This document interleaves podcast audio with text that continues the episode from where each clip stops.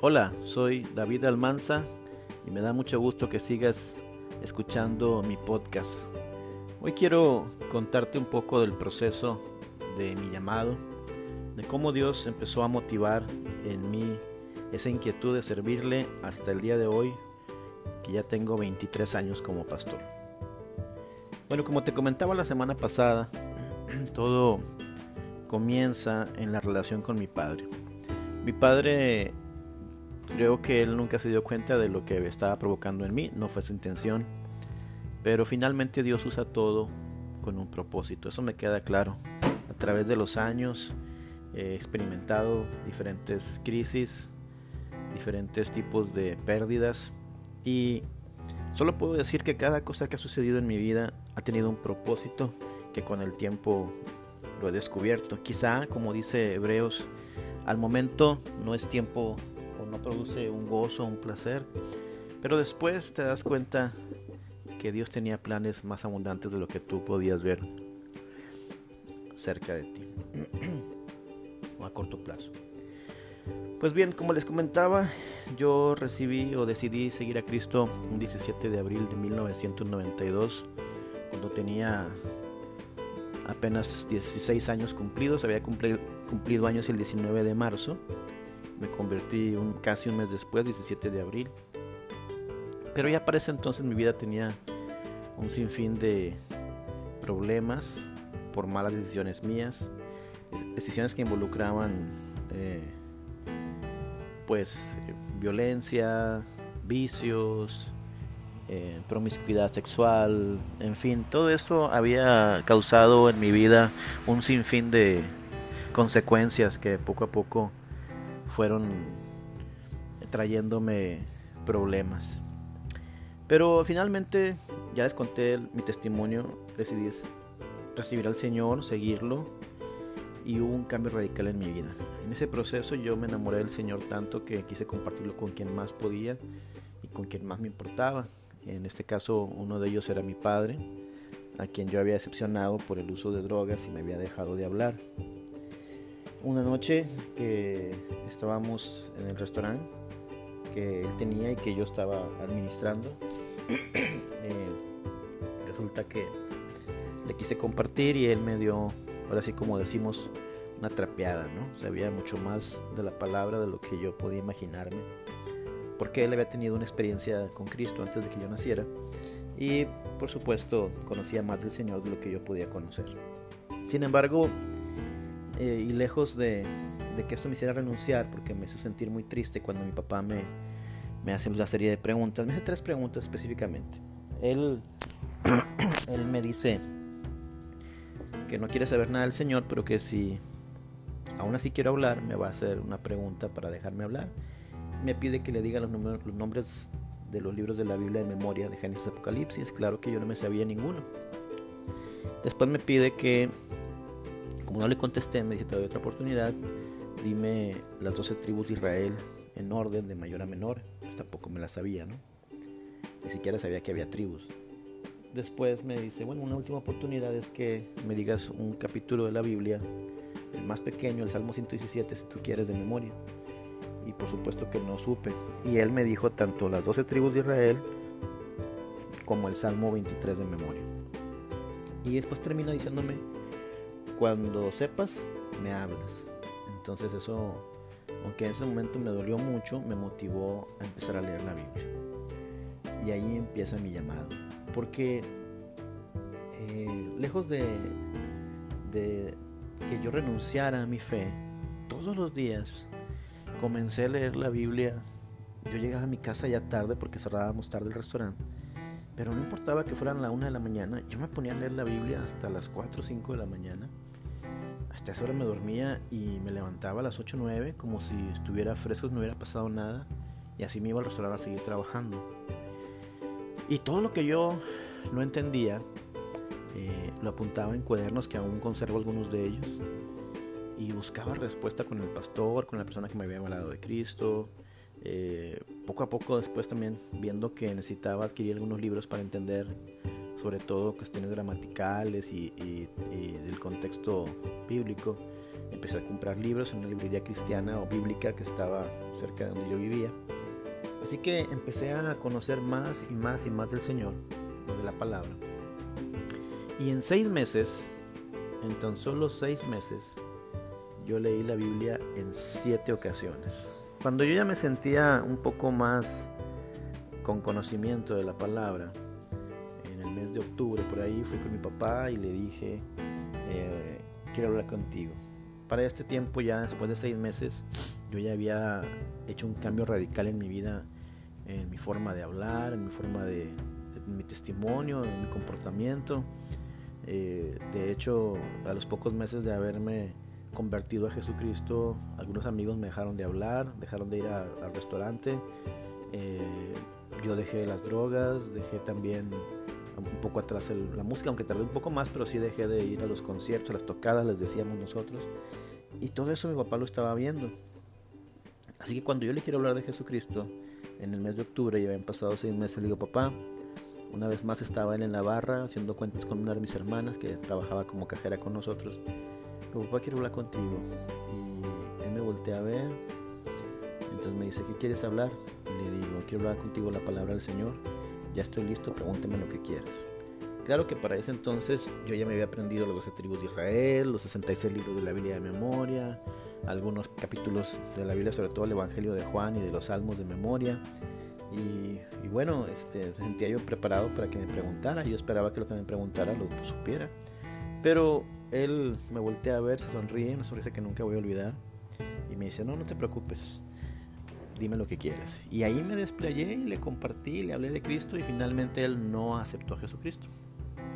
Él dijo que no, que no era su momento, que no estaba interesado en eso, que él tenía una fe diferente. bueno, de cualquier forma, yo seguí creciendo en el Evangelio, aunque eh, eh, yo sabía que mi padre no tenía mi fe, oraba por él todos los días, por mi madre, por mis hermanos, por mis tíos, familia, en fin. Seguí yendo a la iglesia y ya para ese entonces, ah, cuando yo me convertí, me convertí el 17 de abril, como para mediados de mayo empecé la oración al templo. Había oración de 6 a 7 de la mañana y de 7 a 8. Eran dos tiempos diferentes que dirigían dos personas diferentes. Yo llegaba desde el 10 para las 6, a veces eh, sin dormir porque había estado leyendo la Biblia y me quedaba ya hasta las 8 de la mañana que se acababa la segunda hora.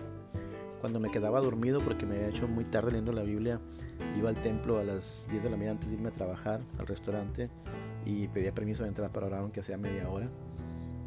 No sabía orar como pienso que debería haber orado, pero hacía mis esfuerzos. Mm, tocaba la guitarra, cantaba algún canto que yo inventaba.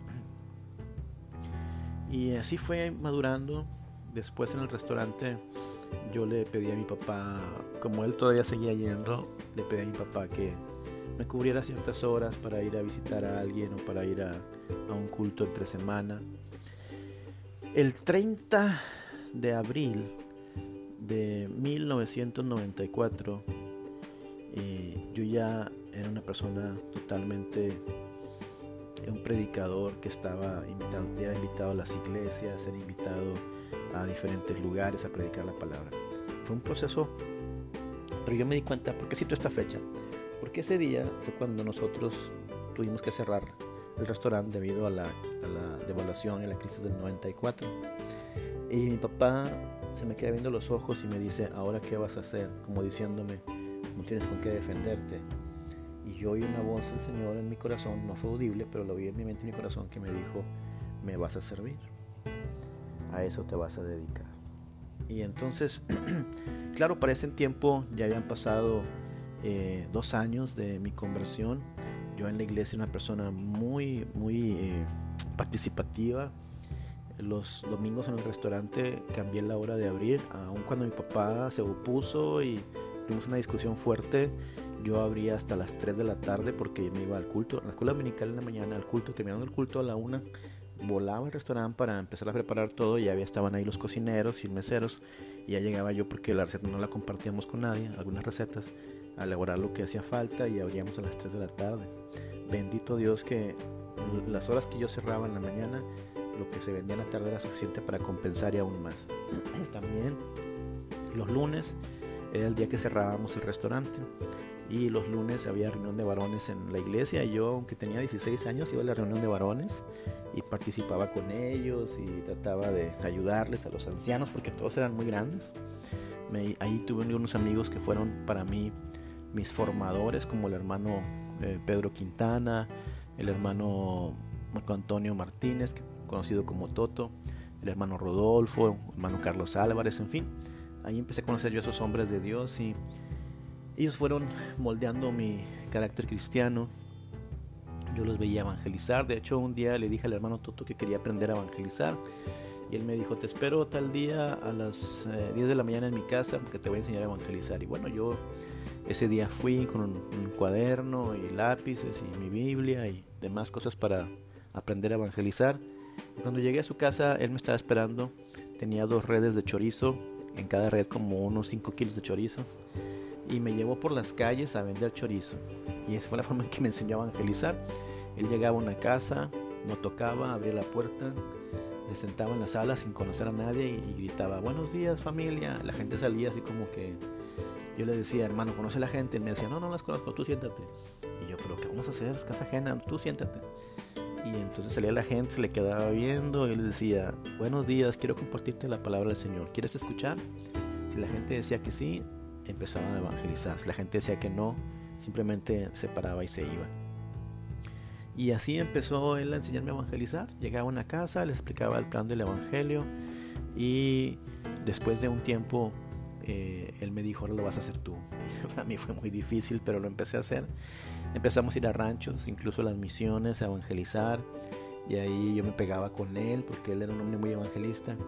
Una vez recuerdo que entramos a un rancho y yo cuando eh, abrimos la puerta de la reja y caminamos hacia una casa en un ejido, salieron dos perros grandísimos, para mí eran gigantes, encargados, vociferando, ladrando para mordernos. Y él era un hombre como de un metro 95 centímetros y como de un metro y medio de ancho también, era muy obeso y grande. y era viejo, tendría como unos 70 años. Y yo, corrí, tenía como 16 y medio, casi 17. Yo corrí, lo dejé ahí a él y él me grita, no corras hermanito, no corras.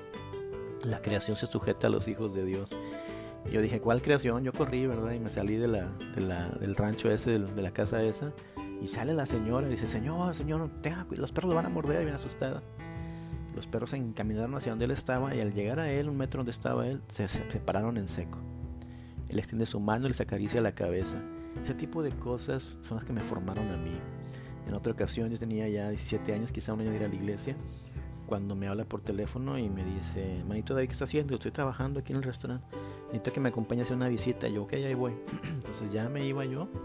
Nos íbamos y me llevó a una colonia lejísimo que se llamaba La Occidental. Y llegamos a una casa medio tétrica, vieja, sucia. Había un montón de señoras en la sala rezando un rosario. Y cuando llega le dicen, ahí está. Yo no sabía que pensé que era un enfermo. Y abro la puerta, entra él, entro yo y cuando estoy cerrando la puerta veo que viene en el aire hacia mí una máquina de coser pesadísimas de las de pedal antiguas. Me hago un lado y la máquina pega en la puerta y volteo a ver una viejita como de un metro cincuenta, delgadita, delgadita, pero vociferando con un voz de hombre, un montón de maldiciones y yo se me eriza la piel y quiero salir del cuarto corriendo, pero no podía porque la cerradura estaba trabada o yo la trabé, no sé. Y el hermano se acerca a ella, se sienta él en la cama que estaba por ahí y le dice, siéntate aquí mujer. Ella se sienta y le dice la paz de Cristo. Y la mujer empieza a llorar y a pedir perdón y fue la forma en que ella fue libre. Todo ese tipo de cosas marcaron mi, mi fe y empezaron a forjar un llamado. Después de un año de ir a la iglesia, de pronto el pastor me pide que predique en un culto de los jueves, prediqué lo hice creo que bien y me invitan a predicar después un domingo en la iglesia. Predico un domingo, eh, yo llevaba un traje, eh, un saco negro con un pantalón azul y una camisa creo que amarilla, iba como caja fuerte, no recuerdo bien. El sermón le llegó tanto a la gente que los hermanos adultos, los ancianos, me abrazaban, me felicitaban al final. Y luego un hermano que se llamaba Chuy Morales, su esposa se llamaba la hermana Rogelia, me invitaron a predicar una misión donde ellos iban también a colaborar. Y luego otro que se llamaba este, Ernesto me invitó a otra misión, pero era Nazarena. Y luego otro me invitó, se llamaba Javier Rangel, a una misión que se llamaba La Aguilar, a, a, predicar ahí. Y empecé a recibir invitaciones para predicar en las misiones, en las iglesias. Y a partir de ahí mi vida empezó y empecé a predicar. Por supuesto usaba muchas alegorías, había cosas que no entendía, teológicamente me faltaba mucha preparación, aunque tenía ciertos libros que había conseguido, aún así me faltaba preparación.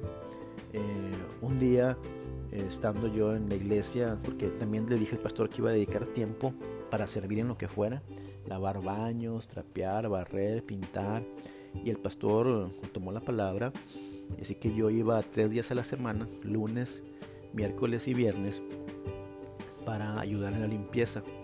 Llegaba lavando baños, barriendo, trapeando, lunes y miércoles. Y los viernes le dedicaba, me, dedicaba a ayudarle con el boletín para hacer el boletín dominical. Y el domingo el culto empezaba, la escuela dominical empezaba a las 10. Yo llegaba desde las 8 para abrir, para que estuviera limpio, prendía climas, ponía aromatizantes, veía que los baños estuvieran en papel, que todo estuviera en orden. Así que un día, estando yo en el templo, eh, haciendo mi labor por amor a, Dios al Señor, tenía una persona pidiendo ayuda. Se llamaba Lucero, la señora. Yo no la conocía, ella tampoco nunca había ido a la iglesia y me dice, necesito ayuda. Digo, ¿qué le pasa, señora? Me dice, tengo un problema espiritual muy grave me empieza a contar y andaba en cosas espirituales terribles que involucran hechicería, brujería. Y yo eh, le hablé al pastor, el pastor viene y la atiende. Hubo un, tiempo de lo que llamamos ahora liberación. Y, bueno, eh, yo participé ahí en la liberación solamente orando porque yo no sabía qué es lo que se hacía en esos casos. Así que estaba expectante de lo que hacía el pastor, lo que hacían los hermanos de la oración, de lo que hacían este, los hermanos de intercesión. Pero yo me quedé impactado por lo que sucedió ahí, porque todos hablaban en lenguas. Y entonces yo decía, quiero saber qué es eso. Y pregunté qué era el hablar en lenguas. No me dieron una respuesta concreta, así que empecé a investigar más me metí en la librería bíblica y pedí un libro donde se hablara de, donde se explicara la Biblia, me dieron un comentario, bueno, dos, uno de Matthew Henry y uno de Bacon, y bueno, empecé a leerlos y cada vez empecé a profundizar más y más en la palabra. Un día yo me salía a evangelizar, lo hacía sistemáticamente, de hecho dirigía grupos de evangelización, tenía 17 años, y estando en una colonia que se llama Leandro Valle, en Monclova, Coahuila, evangelicé una familia del hermano Anacleto, su esposa se llamaba Gloria, tenían tres hijos que eran Roberto, Sergio y Lupita. Los evangelicé en la calle a los cinco. Me invitan a su casa, ellos eran muy humildes y los evangelizo ahí, comimos, cenamos, duré como cerca de ocho horas, estaba ahí hablando y hablando la palabra, ellos escuchando y escuchando. Pues hay un cambio sincero en sus vidas, empiezan a congregarse abrimos una célula ahí en su casa y fue la primera célula que yo empecé a dirigir como, ya como líder. Y en esa colonia había células católicas, así que un día, evangelizando, invitando a la célula que teníamos nosotros, toco la puerta y resulta que había una célula católica y estaba un sacerdote jesuita dando el tema. Cuando yo invito a la clase bíblica que teníamos en casa a los hermanos este, de Anacleto y Gloria, él me invita y trata de, humillarme, eh, trata de hacerme quedar mal delante de la gente que estaba ahí en su clase. Pero pues yo, aunque era muy joven, ya había estado leyendo bastante la Biblia, ya había tenido a mis manos comentarios, diccionarios bíblicos y empecé a contestarle. En un momento en que el hombre no sabía qué hacer y me corrió, definitivamente, esa gente que escuchó eh, después buscó a la hermana Gloria, al hermano Anacleto, y empezaron a ir a la célula. La célula que empezó con 5 personas terminó con 25 personas. Y esa gente empezó a ir a la iglesia donde nosotros nos congregábamos. Y así empezó a haber otros, otros tipos de situaciones. Por ejemplo, yo me iba a evangelizar a un pueblo que se llama Nadadores Coahuila. Y ahí, de hecho, mi esposa, antes de que fuéramos amigos, no digo novios, eh, amigos, este, me acompañó a evangelizar varias veces junto con otro grupo de jóvenes. Y ahí empecé yo a explotar el ministerio predicando, orando, intercediendo, incluso en liberaciones. Tenía tres células ya para ese entonces. Y el 30 de abril de 1994, un pastor americano llamado Ray Henning, que ya murió, me ofreció una beca para estudiar en el seminario. Mi padre me dijo que si yo decidía estudiar para pastor o ser pastor, él no me iba a dar ningún tipo de apoyo porque él quería que yo fuera abogado, como muchos miembros de mi familia. Y yo le dije que yo tenía un llamado de parte de Dios cuando él me dijo que iba a cerrar el restaurante el 30 de abril de 1994. Le dije que yo escuché una voz que me decía que le iba a servir a él y ese mismo día en la tarde en la casa de mis padres recibí una visita de un hermano donde me enviaba una carta al reverendo Ray Henning para invitarme a estudiar teología. No hay casualidades, Dios siempre está en medio de todo, me quedó claro que tenía un llamado y decidí aceptar ese llamado. En el próximo episodio te voy a contar cómo fue que yo fui a dar el seminario, cuántos seminarios he estudiado y el tiempo que he estudiado teología y para qué me ha servido. Pero hoy te quiero decir esto. Muchas veces queremos servir a Dios y queremos eh, tener un lugar en la iglesia, en la congregación, pero no sabemos cómo. A veces pensamos que la gente nos vea, nos aplauda y pensamos que ese es el propósito del ministerio. Pero ese no es el propósito del ministerio. Recuerdo a una mujer que se acercó con Jesús y le dijo, Señor, quiero pedirte algo. Y Jesús le dice, ¿qué me quieres pedir? Y le dice la mujer, cuando estás tú en tu reino, que eh, mi hijo se siente, uno de mis hijos se siente a tu derecha y otro a tu izquierda. Y Jesús le dijo, eso no depende de mi mujer, eso depende nada más del Padre. A veces pensamos que servir es ser vistos, pero Jesús dijo que el que quiera ser el primero tendrá que ser el último y el servidor de todos. Yo nunca pensé que eh, serviría a Dios como pastor. De hecho, un tiempo que me resistí al pastorado. Cuando le dije a mi papá que iba a estudiar para pastor y que iba a dedicarme al pastorado, él me dijo que me, iba a sacar de sus planes de, bendición, de sus planes de ayuda económica y moral. Y lo hizo. Y muchas veces me hizo, eso me hizo dudar de si yo iba a continuar o no en el ministerio. Pasé otras circunstancias difíciles que luego te contaré, terribles, y eso me hizo dudar si era correcto que yo siguiera en el ministerio. Pero finalmente me doy cuenta que Dios tenía todo en sus manos y había planes a futuro que yo no podía ver. Pero no se trata de ser vistos, no se trata de reconocimiento, no se trata de eh, aplausos o protagonismo o que mi voz sea escuchada más que otras o menos que otras. Todo se trata de Jesucristo. Por eso el apóstol Pablo escribe en los Colosenses y todo lo que hagan, sea de palabra o de obra, háganlo como para el Señor no para los hombres. Así que si tú te has sentido frustrado en tu vida de iglesia como cristiano, piensas que nadie te escucha, que nadie te ve o nadie valora lo que haces, no te preocupes.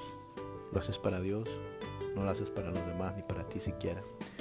En las capillas europeas tan hermosas que hemos visto, al menos en fotografías o en películas, una capilla que está en Francia, donde un, eh, carpintero se puso a labrar pajarillos en una de las cúpulas.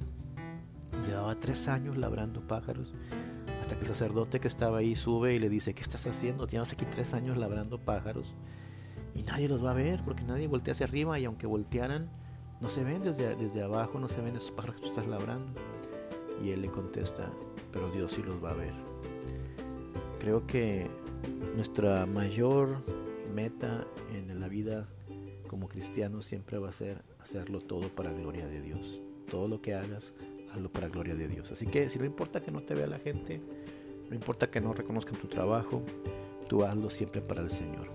Ese fue mi llamado, esa es parte de la historia. Claro, hubo muchas cosas que he obviado pero en algún momento podré ir sacando testimonios de lo que he vivido. Así que espero que te sea útil.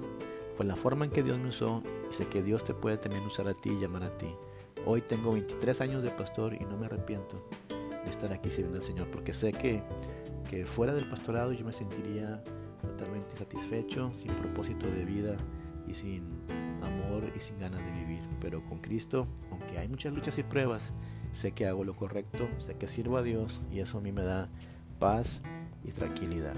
Dios te bendiga, espero que te hayas eh, que te haya gustado este testimonio, que sea de bendición para tu vida y que pueda animarte a seguir adelante aunque de pronto te sientas triste. Te mando un abrazo donde quiera que estés, cuéntame cómo te ha ido, así que aquí estamos para servirte. Hasta luego, bye.